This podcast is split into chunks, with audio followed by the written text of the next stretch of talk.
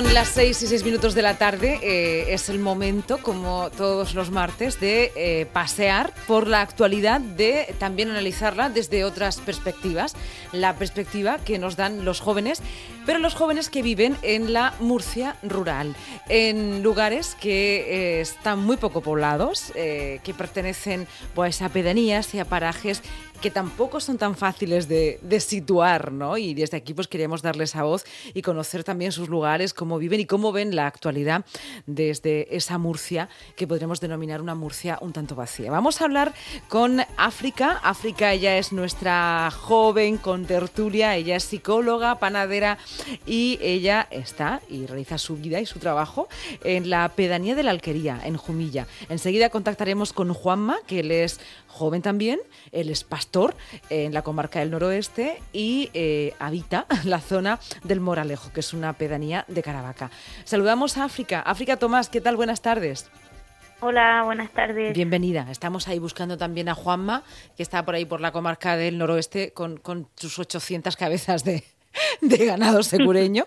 Bueno, pero primero vamos a hablar contigo porque además muy pegados a la actualidad. Tú estás en la alquería, tú y tu familia vivís allí, ahí tenéis vuestro trabajo en la panadería y hoy Jumilla es noticia. Estábamos hablando hace unos instantes con la alcaldesa, con Juana Guardiola, por ese ascenso de, de las cifras de afectados por COVID, por ese desarrollo de la pandemia en Jumilla. Y Sí. también quería saber cómo lo estáis viviendo como jumillana que eres, eh, desde una pedanía más alejada de Jumilla, que además nos contaste la semana pasada que también había llegado el COVID y al ser una- un lugar pues un poco más pequeño, las relaciones eran, bueno, habían empezado a complejizarse.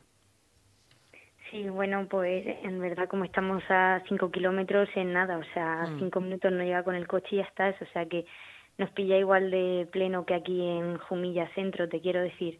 Estamos igual, Ya. con el mismo susto que pueda estar el que vive aquí en el centro y no sé, la situación es un poco rara porque es como que nadie se lo ha visto venir y, y cuando nos hemos querido ver ya estaba aquí de pleno.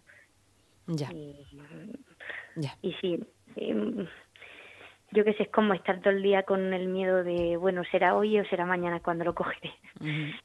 La semana pasada cuando Juanma nos comentaba que, que a su familia estaba afectada, que enseguida le preguntaremos también Sí. cómo se encuentran sus familiares eh, en cuanto tenga un lugar de, de cobertura, todo hay que decirlo, ¿eh? pues eh, eh, nos comentaba también la, la dificultad ¿no? de, de esa culpabilidad y además tú eres psicóloga y nos decías, bueno, hay que intentar superar la culpabilidad, pero es cierto, África, y me voy a apoyar un poco en tu formación como psicóloga, que no solamente a nivel ciudadano, sino que también a nivel político está esa sensación como que nos ha pasado, ¿no? Lo hemos hecho bien, hemos intentado que todo sea de la mejor manera, eh, pero ¿qué nos ha pasado? ¿no? Como esa necesidad de buscar siempre una responsabilidad y un foco de culpa, Sí, sí, siempre. o autoculparnos incluso. Mm. Sí, siempre ocurre. ¿Por qué? Pues porque el ser humano tiene que llegar hasta el final. O sea, las dudas a medias no, no, no nos gustan. Siempre tenemos que saber el por qué y, y aparte entenderlo y si no lo entiendes es como que o no te lo crees o, o nunca te vas a poder quitar ese run run de la cabeza y yo creo que como lo que nos está pasando ahora mismo nadie sabe muy bien de dónde ha venido quién se tiene culpa quién no si tú lo has hecho bien si tú lo has hecho mal pues yo creo que esto es una pelota que va de unos a otros y no entiende ni de política ni de religión ni de donde estés, porque yo no sé, no entiendo de política, pero me quiero figurar que los políticos lo estarán pasando pues igual de mal que todos nosotros y que estarán igual de perdidos, Sí, sí, sí. por no decirte otra cosa. Bueno, la que- sensación que claro, dan. tienen que gestionar, pero luego es verdad que esa primera sensación de sí, de, de- de buscar responsabilidades y luego también de, de sentirse culpables, ¿no? Como diciendo, ¿por qué no lo he hecho bien? ¿Qué nos ha pasado? Eh, no sé, como si hubiera algo eh, que tiene que ver con nosotros y nuestra irresponsabilidad y a veces no somos culpables, simplemente Claro bueno, pues nos no. hemos cuidado mucho, pero esto es que se llama una pandemia. Sí, es que es que me pillas que estoy saliendo de, de hacerme las uñas corriendo, perdóname, que ya me voy a montar en el coche. Bueno, África, tú no te preocupes tú. Mira, no sería la normalmente te, te cogemos a pie de panadería, eh, porque eres panadera. Te hemos eh, entrevistado y hemos estado charlando contigo también desde Valencia mientras buscabas piso con tu primo, que no se nos olvidará que estaba Jax ahí también enseñándote el piso y si ahora tienes un tiempo para ti, para cuidarte, hacerte las uñas, hablar por la radio, pues nos parece lo más cotidiano del mundo y una, una vamos, una, una imagen que nos encanta que, que suceda, que, dirán nuestros oyentes, qué cómodo es hacer radio, ¿no? Mientras uno se está haciendo las Claro, claro. claro. ¿Cómo estás viviendo estos días ahí en, en, tu panadería? Un pequeño negocio, ¿no? Porque nos acordamos mucho de, de los comercios, de la hostelería, pero ¿y en tu caso? ¿Cómo estáis ahí? Mm, a ver, yo en mi caso lo estoy viviendo con un poco de miedo, pero no por mí, sino hacia la gente mayor, porque no hay que olvidar que es una pedanía cuya población es pues en un 80% gente mayor de unos 70 años en adelante y la verdad que me da miedo por ellos porque veo que si ocurriera algo, Dios no lo quiera, más de lo que ya ha pasado, pues hay muchos que corren mucho riesgo y son mis clientes, pero ante todo son mis vecinos y son gente con la que te has criado y no quiero que les pase nada.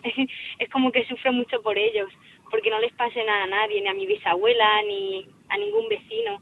Claro, porque tenemos que recordar que en vuestra panadería además es una panadería de cuatro generaciones de mujeres. Sí, sí. Ya.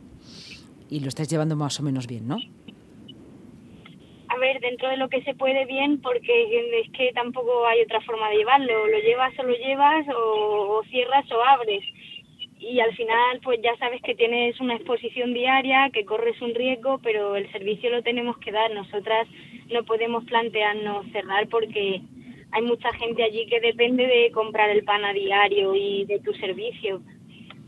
Y no puedes cerrar y indispensable, pero sí se pasa miedo, pero ya te digo, eh, creo que estará todo el mundo igual y es una situación de la que no creo que nos vayamos a, a acostumbrar, pero que casi tendríamos que empezar haciendo porque parece que esto viene para quedarse no sé muy bien cómo llamar esta nueva normalidad, pero yo desde luego no me acostumbro.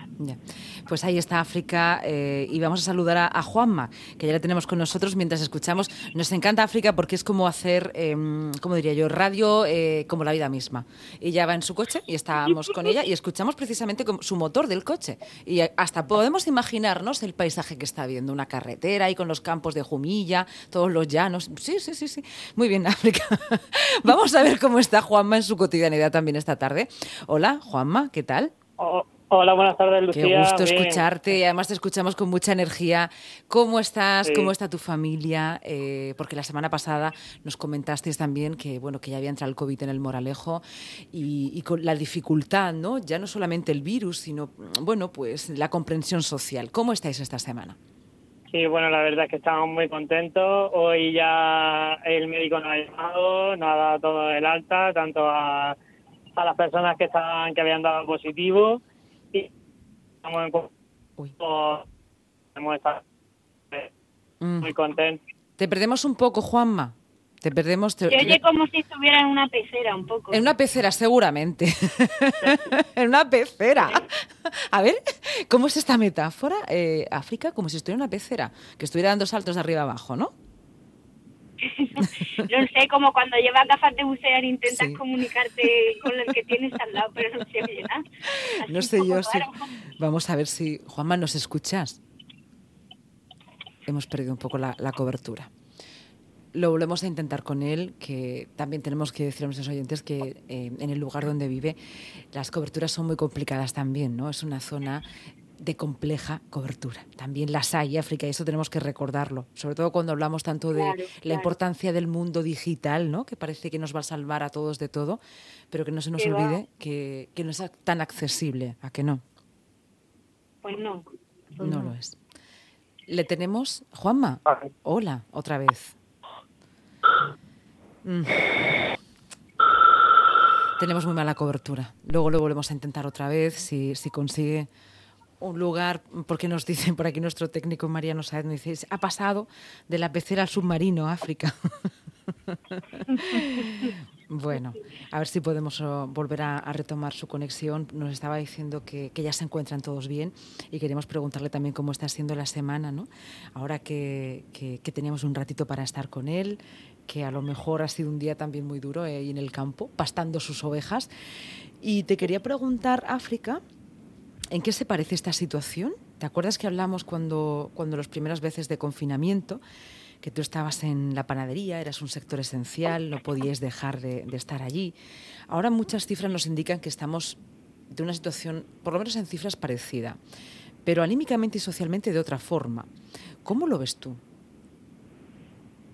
Pues yo veo mm, algo que es un poco ilógico, pero que creo que cualquiera que vive en Jumilla puede compartir conmigo y ver desde mi punto de vista, y es el hecho de que cuando estaba España cerrada entera, cuando nadie podía salir de su casa, todo el mundo teníamos aquí un miedo impresionante, era como madre mía, eh, bueno, súper pánico y nadie salía.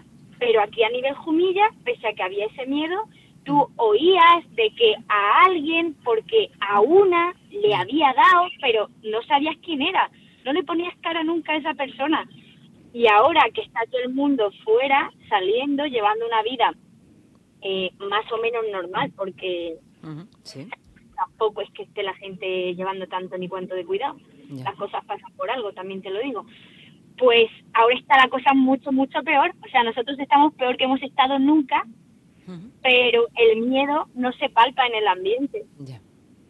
Y es irónico, pero así es. Está Juanma otra vez. Hola, ¿qué tal Juanma otra vez? Hola de nuevo. pero es que yo creo que se ha venido aquí a Murcia, que estás aquí en el patio, en la, en la plaza de la radio. Te escuchamos como si estuvieras aquí a nuestro lado. Nos decías que tu familia está bien. Quería preguntar también por un poco por el, por el moralejo, ¿no? Por el pueblo. Eh, ¿Cómo lo estás llevando? A ver. Bueno, la verdad es que creo que el otro día fue como un tirón de oreja y la verdad es que el otro día estaba como un poco desilusionado por, por bueno, cómo se estaba viviendo la situación. Pero esto se ha dado un, giro de 80 grados porque ya te digo que se han volcado los vecinos, eh, amigos, bueno, la verdad es que no tenemos quejas ninguna. Y como os decía antes, eh, hoy nos han dado el, alta y nuevamente, pues nada, el moralejo vuelve a estar limpio. Muy bien sin COVID y vosotros con el alta. Nos han dado el alta, ¿no? Ahora eh, incluso de las altas hay que hablar de manera colectiva, ¿no? En plural. Eh, Juanma, em, ahora que estás más contento, suponemos también ahí por la recuperación de tu familia, pues también cómo afrontas estos días, estos días de septiembre. Hablamos mucho mm, del inicio del curso escolar, de la actividad política, de los trabajos, pero hay sectores de los que nos acordamos poco. Y, por ejemplo, tú que eres ganadero, ¿no? ¿Empiezas también el curso? ¿El curso ganadero también empieza ahora?